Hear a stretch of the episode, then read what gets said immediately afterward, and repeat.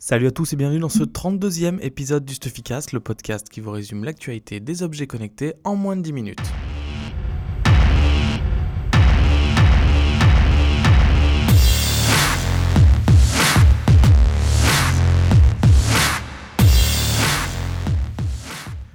On attaque cette semaine avec une discipline qui est en train de monter en puissance, qui est le drone racing. Euh, il y a eu ce week-end, enfin le week-end dernier à Dubaï, le World Drone Prix qui était très très attendu dans le monde entier. Il y a eu 150 concurrents. Euh, le gagnant euh, est un Britannique qui s'appelle Luke Bannister. Il a remporté 250 000 dollars, ce qui est plutôt cool, surtout qu'il a 15 ans. Donc cette course a fait un carton avec beaucoup de spectateurs, de téléspectateurs et je vous invite vraiment à aller voir la vidéo qu'on a mise sur l'article qui montre cette course parce que c'est vraiment impressionnant et le pilotage est vraiment ultra précis et rapide. Une société française est en train de faire un énorme buzz en Angleterre, elle s'appelle Plume Labs. Euh, elle propose à la base une application euh, qui permet de suivre la pollution euh, en temps réel dans notre ville. et en fait, là, ils ont fait une opération de communication, une opération intéressante. ils ont lancé plusieurs pigeons au-dessus de Londres qui ont un mini sac à dos qui va détecter donc la pollution. Et en fait, avec le compte Twitter qui est Pigeon Air. Euh, vous habitez à Londres ou pas, vous lui envoyez le nom d'un quartier londonien et vous recevez en réponse euh, le taux de pollution qu'il y a dans le quartier. Donc euh, c'est une belle opération marketing, mais c'est hyper intéressant aussi parce que maintenant on peut avoir ce genre de données en temps réel grâce aux objets connectés qui sont dans la ville.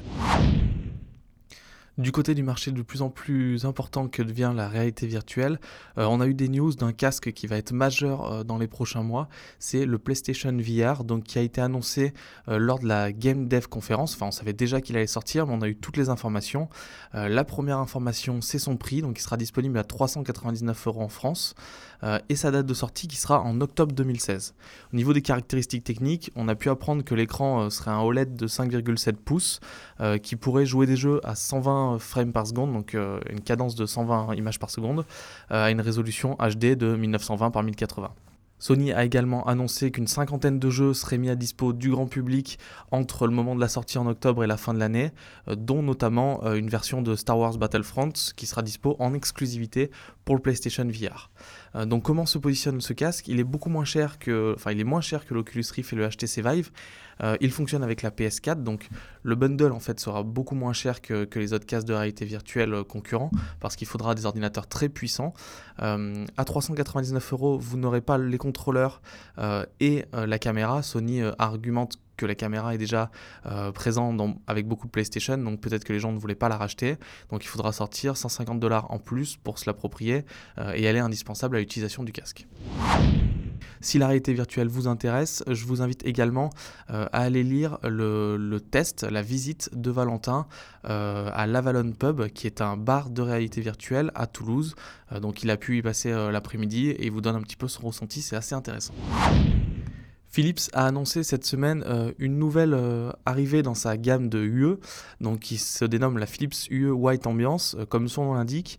c'est une ampoule qui est que sur du blanc, mais qui permet, contrairement au UE Lux classique, d'avoir un spectre beaucoup plus large, allant de 2200K à 6500K.